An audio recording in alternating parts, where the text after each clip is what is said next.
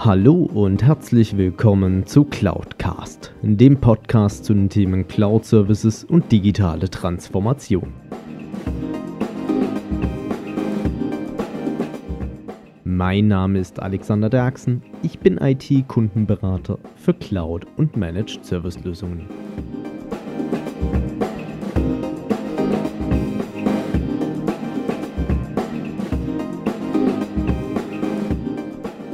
Ja, hallo zusammen und herzlich willkommen zu einer weiteren Folge von Cloudcast. Ich habe mal wieder eines dieser Highlights der Digitalisierung gefunden. Und zwar habe ich den lieben Matthias Fuchs kennengelernt, der die Parkplätze dieser Welt digitalisiert. Ihr hört jetzt heute den Teil 1 dieses Interviews, weil die Aufzeichnung ging gut eine Stunde lang, aber seid euch sicher, es ist so enorm viel Content und so viel Ideenreichtum auch dahinter enthalten. Und schaut auch unbedingt auf YouTube rein. Link ist in den Shownotes nochmal mit drin. Dort seht ihr auch die Technik als auch die Aufzeichnung des Interviews mit Matthias. In diesem Sinne äh, will ich euch jetzt nicht weiter auf die Folter spannen, wünsche euch viel Spaß im Interview mit Matthias Fuchs.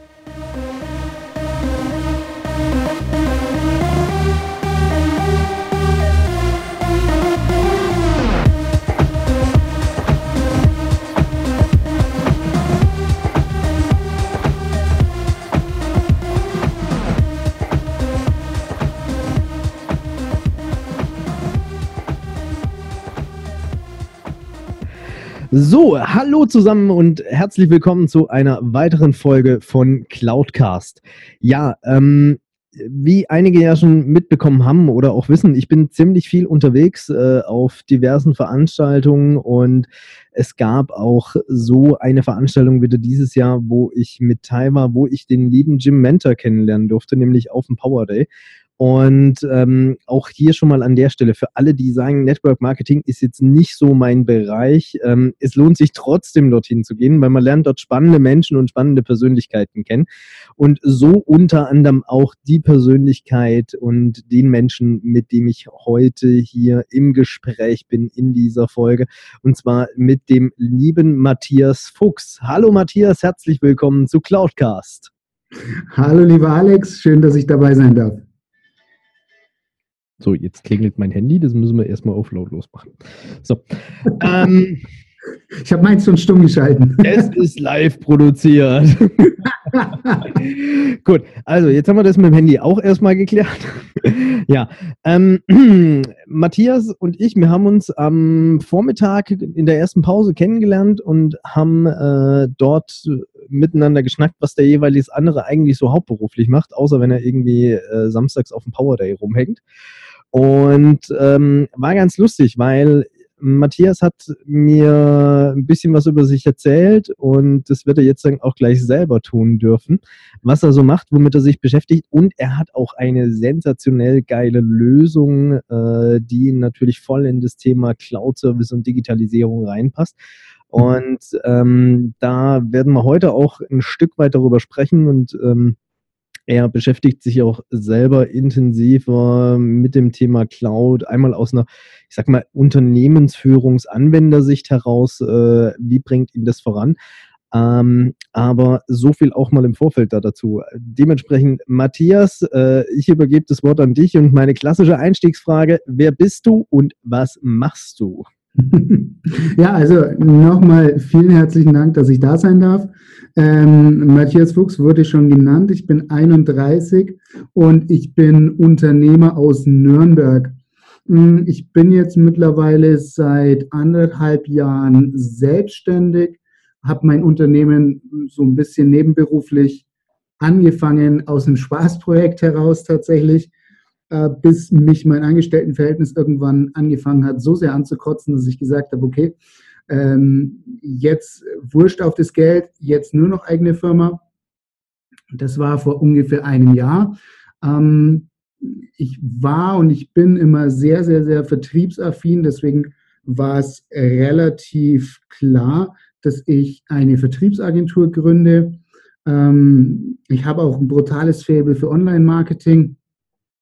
Und so bin ich dann auf den Markt gestürzt, mit der, mit der Intention, ich möchte für jedes Produkt, das ich persönlich geil finde, das ist so meine, äh, meine Prämisse, ich möchte nur noch, nur noch Sachen verkaufen, die ich persönlich geil finde. Und für jedes dieses, dieser Produkte, das ich persönlich geil finde, möchte ich die perfekte Vertriebslösung finden, den perfekten Vertrieb aufbauen. Und äh, ja, so sind wir dann vor einem Jahr in den Markt gestürzt. Und wie das am Anfang so ist, manche Projekte waren gut, manche waren nicht so gut. Und äh, da hat sich eins ganz besonders hervorgetan und über das wollen wir jetzt dann auch so ein bisschen sprechen. Genau.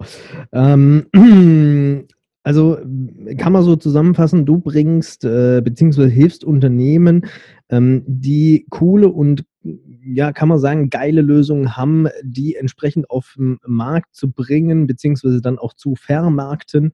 Mhm. Und ähm, ganz klar wichtig für dich in, unter dem Hintergrund, natürlich dann auch, äh, du stehst hinter den Produkten und ähm, wir hatten ja heute früh schon mal darüber gesprochen, als wir diese Aufzeichnung das erste Mal eigentlich vorhatten und irgendein Podcaster aus dem Stuttgarter Raum vergessen hatte, auf den Aufnahmebutton zu klicken. ähm, war es ja dann auch äh, so, man merkte wirklich, du hängst mit Enthusiasmus da dahinter und ähm, ja es ist eine geile Kiste, die da dahinter steht. Ich muss persönlich gestehen, ich bin auch begeisterter davon, weil es halt wirklich auch mal wieder einer dieser pragmatischen Ansätze für das Thema Digitalisierung ja. ist. Ähm, jetzt ist es ja so, äh, du bist ja mit deiner Agentur vielfältig unterwegs und mhm. ähm, so wie ich es gesehen habe, ihr vermarktet ja Stand heute auch mehrere Produkte im Bereich Cloud-Dienste. Mhm. Was sind das für Themen? Mhm. Ähm, also ich muss dazu sagen, jetzt habe ich vorhin schon gesagt, manche Projekte waren erfolgreicher, andere weniger. Wir sind dann irgendwann an den Punkt gekommen, dass wir gesagt haben, äh, wir fokussieren uns jetzt, wir suchen uns unsere, unsere Perl-Projekte raus. Ähm, und zwei dieser Projekte, die wir jetzt aktuell mit viel Fokus betreiben, ist eben das Thema Park, Parking, Parkdigitalisierung. Und das andere Thema, ähm, das ist ein Cloud-Service von einem guten Freund von mir aus Köln, von der Firma Pronet EDV. Und ähm, da sind wir eigentlich dazu gekommen, weil wir selber eine Cloud gebraucht haben.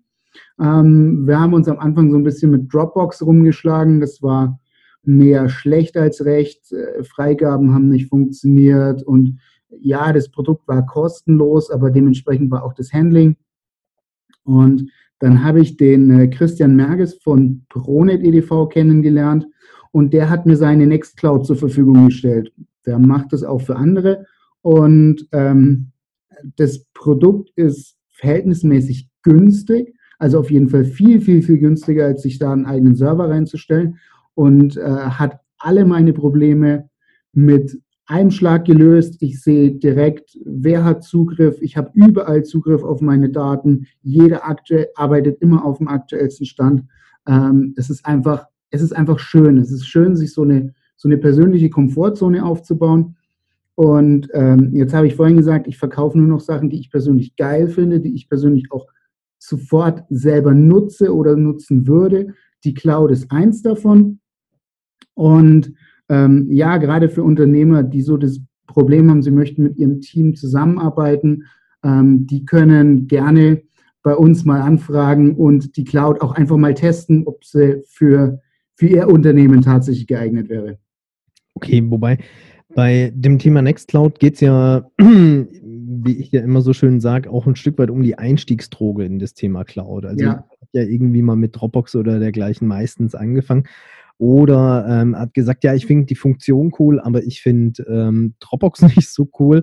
Und ähm, ich hatte ja auch schon eine Folge aufgezeichnet, und zwar war das die Lizenzierungsfolge ähm, im Kontext mit Cloud Services. Äh, ich müsste gerade lügen, ich glaube, es war Folge 4. Äh, unvorstellbar. Inzwischen sind wir bei ähm, fast 30 Folgen, die rausgekommen sind.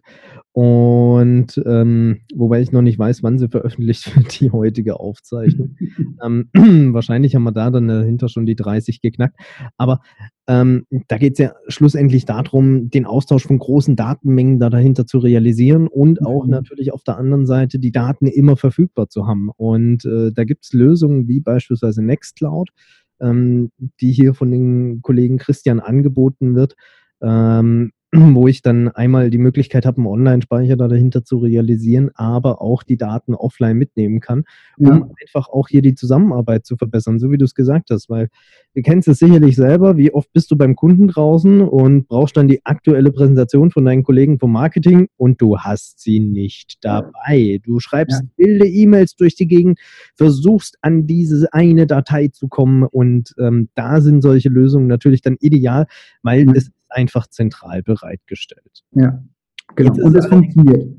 Und es funktioniert. Das ist das ganz Wichtige. Es funktioniert und es ist praktikabel. Und auch einfach in der Nutzung. Also da gibt es deutlich schlimmere Szenarien da dahinter.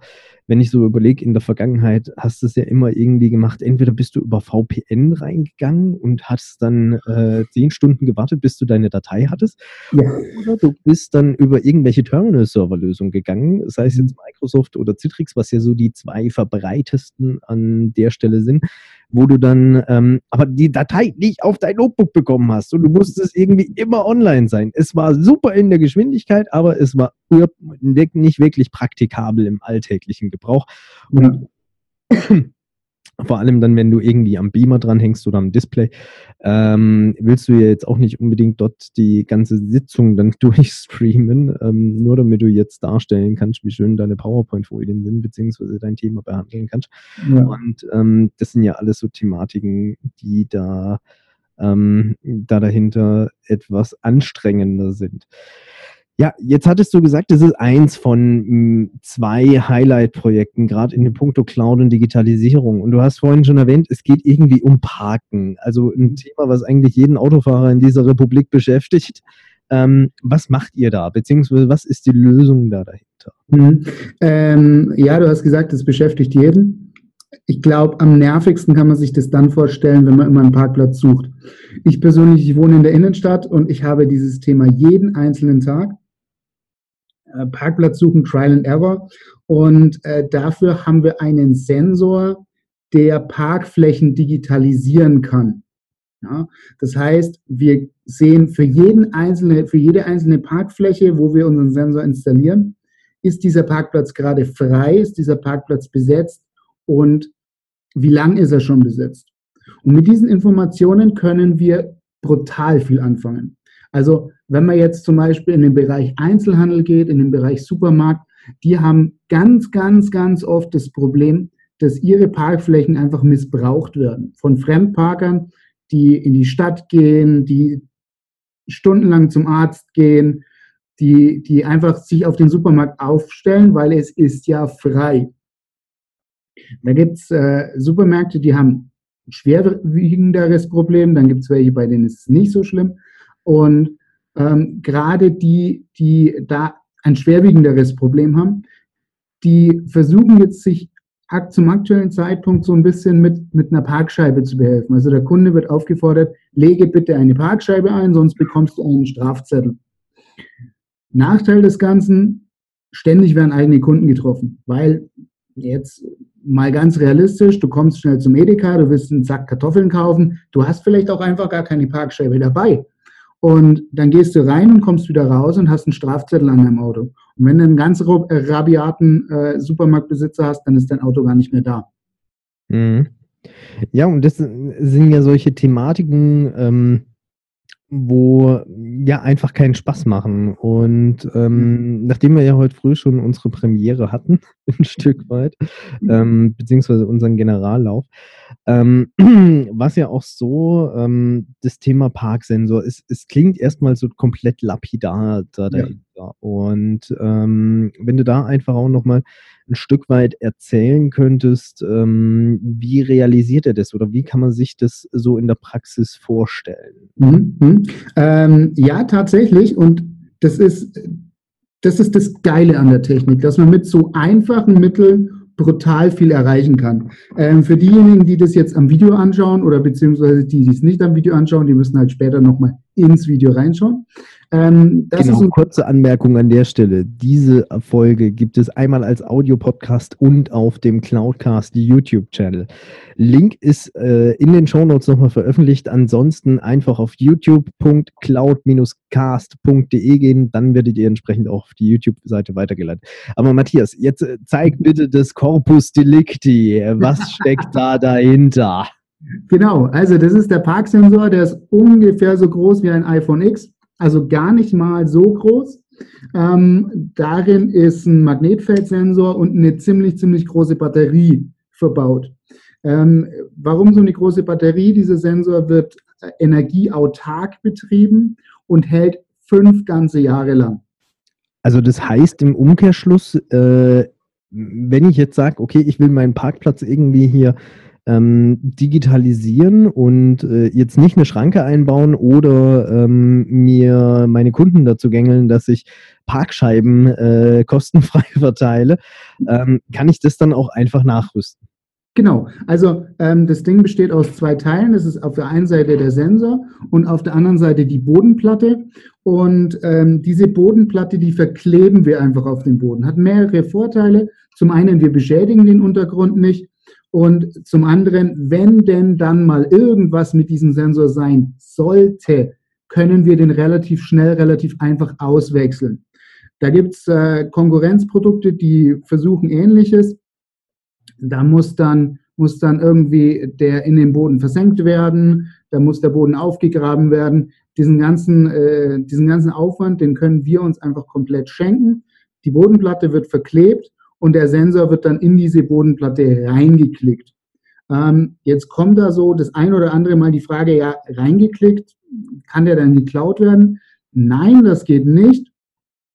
Ähm, für die, die jetzt auch wieder im Video schauen, wir haben hier oben eine kleine Lücke drin und in diese, in diese Einkerbung muss man im Prinzip mit einem Spezialwerkzeug reingehen, um den aus der Verankerung zu lösen, anders kriegt man den gar nicht raus. Also wer es schafft, dieses Teil zu klauen, der hat es verdient. Das Teil oder?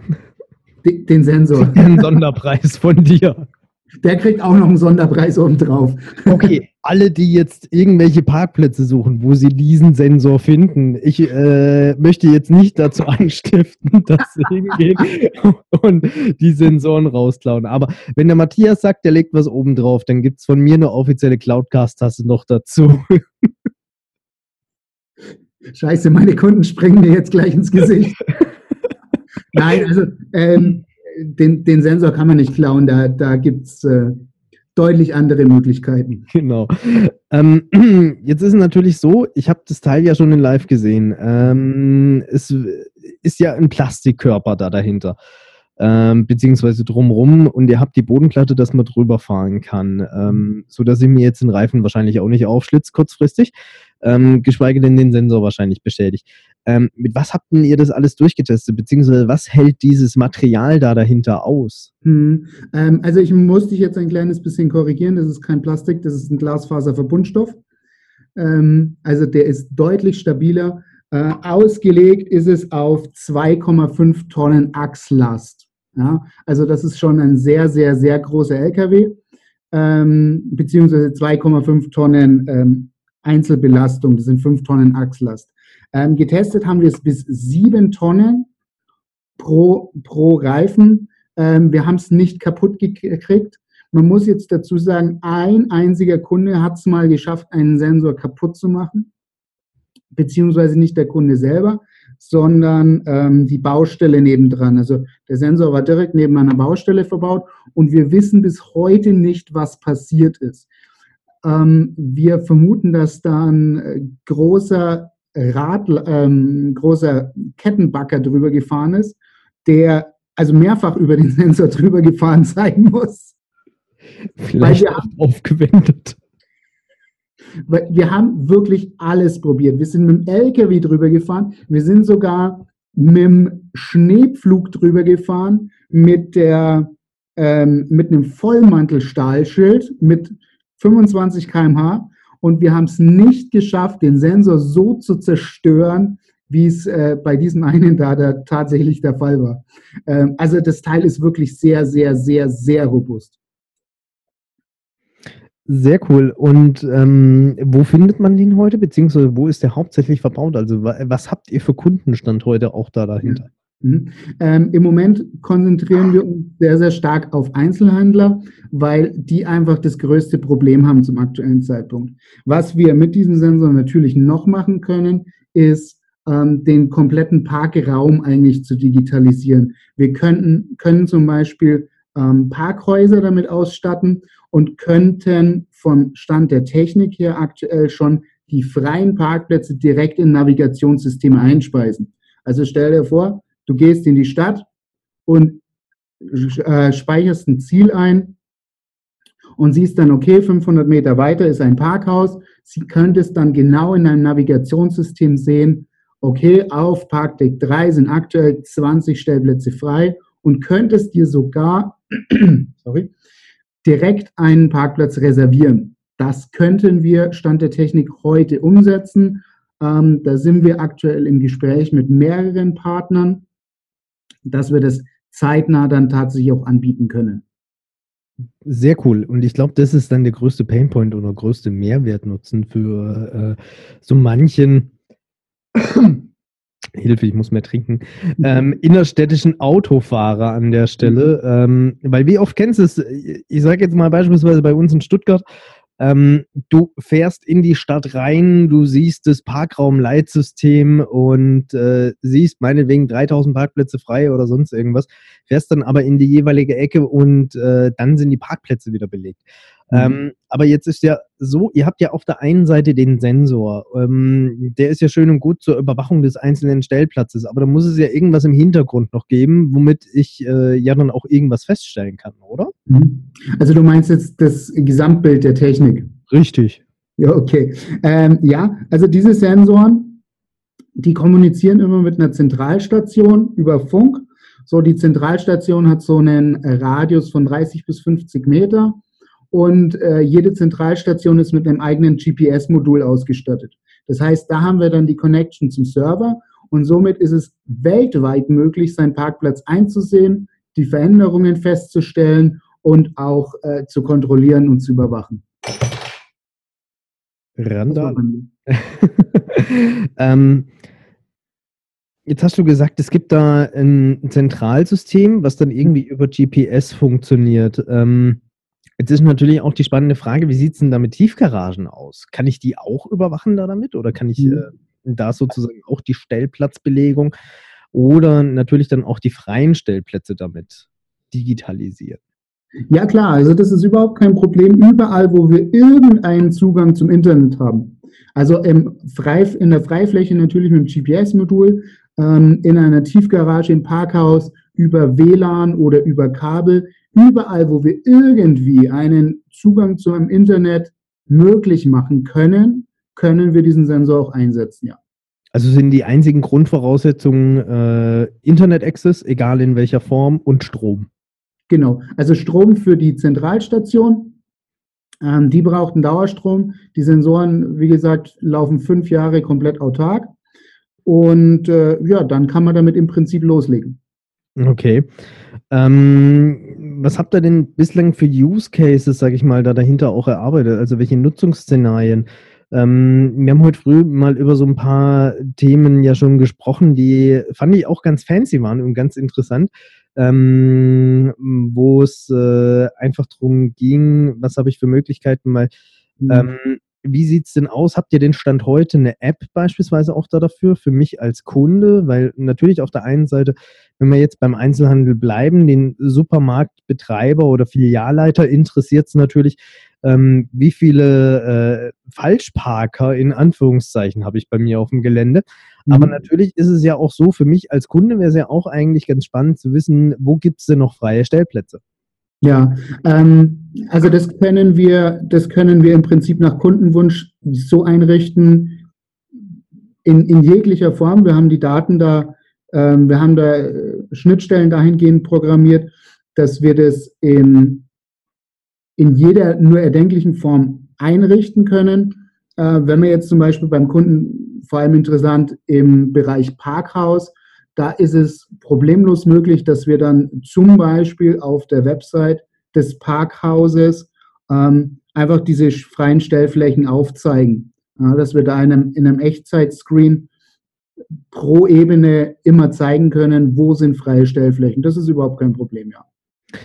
Ähm, wie kann ich mir das dann vorstellen? Also auf der einen Seite als App, ähm, auf der anderen Seite äh, wäre dann auch so eine Montage machbar, dass ich irgendwie ein Display irgendwo hängen habe oder so ein LCD-Screen, wo ich dann sehe, wo sind denn gerade freie Stellplätze, weil klar, natürlich bei kleineren Parkplätzen sieht man es relativ schnell und ähm, stellt auch fest, wie ist dort aktuell die Belegung, aber wenn man das natürlich dann auch weiter äh, spinnt und sagt, okay, man bindet es in irgendeinen Webdienst mit ein oder als App, mhm. kommen ja dann auch so Thematiken mit auf, ähm, wo wir es dann heute früh hatten von meinem heiß beliebten Feuerwehrfest in äh, meiner Nachbarschaft. ähm, muss man dazu sagen, die Feuerwehr sitzt dort direkt neben Rewe. Und äh, jedes Jahr, wenn Feuerwehrfest ist, ist der Rewe-Parkplatz brechend voll, obwohl die Feuerwehr dazu schreibt, parkt bitte nicht beim Rewe. Ähm, die gucken schon, dass sie extra Parkmöglichkeiten für die Besucher vom Feuerwehrfest anbieten. Ähm, aber es wäre ja beispielsweise auch so für diesen Klassiker, ähm, der Feiertag nach einem Donnerstag, wie es jetzt demnächst ja wieder sein wird mit von Leichnam oder dergleichen, oder mhm. Christi Himmelfahrt als Vatertag ist ja genauso gern genommen. Ähm, und äh, oder es kommen dann kurz darauf hin dann äh, irgendwie so ein verlängertes Wochenende. Das Geilste ist ja Weihnachten in dem Fall, wenn dann der 25. und 26. auf einen Montag und einen Dienstag ausfällt. Du gehst samstags einkaufen. Mhm. Es ist brechend voll. Der Laden ist mit 1000 Leuten befüllt, obwohl er nur für 200 ausgelegt ist. ähm, es wären ja dann eigentlich auch so Szenarien, wo ich dann einfach mal im Vorfeld nachschauen könnte, wie ist die Frequentierung vielleicht aktuell von dem Geschäft mhm. und ähm, passe ich da überhaupt noch rein? Mhm.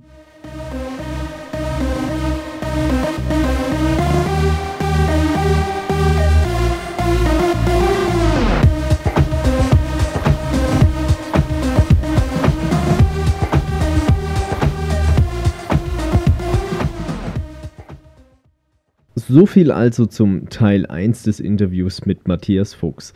Wie gesagt, schaut auch bei YouTube rein, dort findet ihr auch nochmal das Video zu dieser Aufzeichnung und ansonsten seid gespannt auf Teil 2 nächste Woche, weil wir haben nochmal in etwa die gleiche Zeit weiter über das Thema Parkplatzdigitalisierung gesprochen. Also in dem Sinne, ich wünsche euch weiterhin viel Erfolg bei eurer digitalen Transformation bzw. bei der Einführung von Cloud Services und freue mich auf nächste Woche.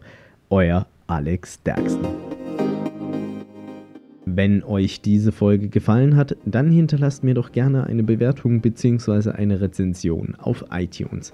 Damit schafft ihr es, dass dieser Podcast noch mehr Leute erreicht und mehr in die Sichtbarkeit kommt.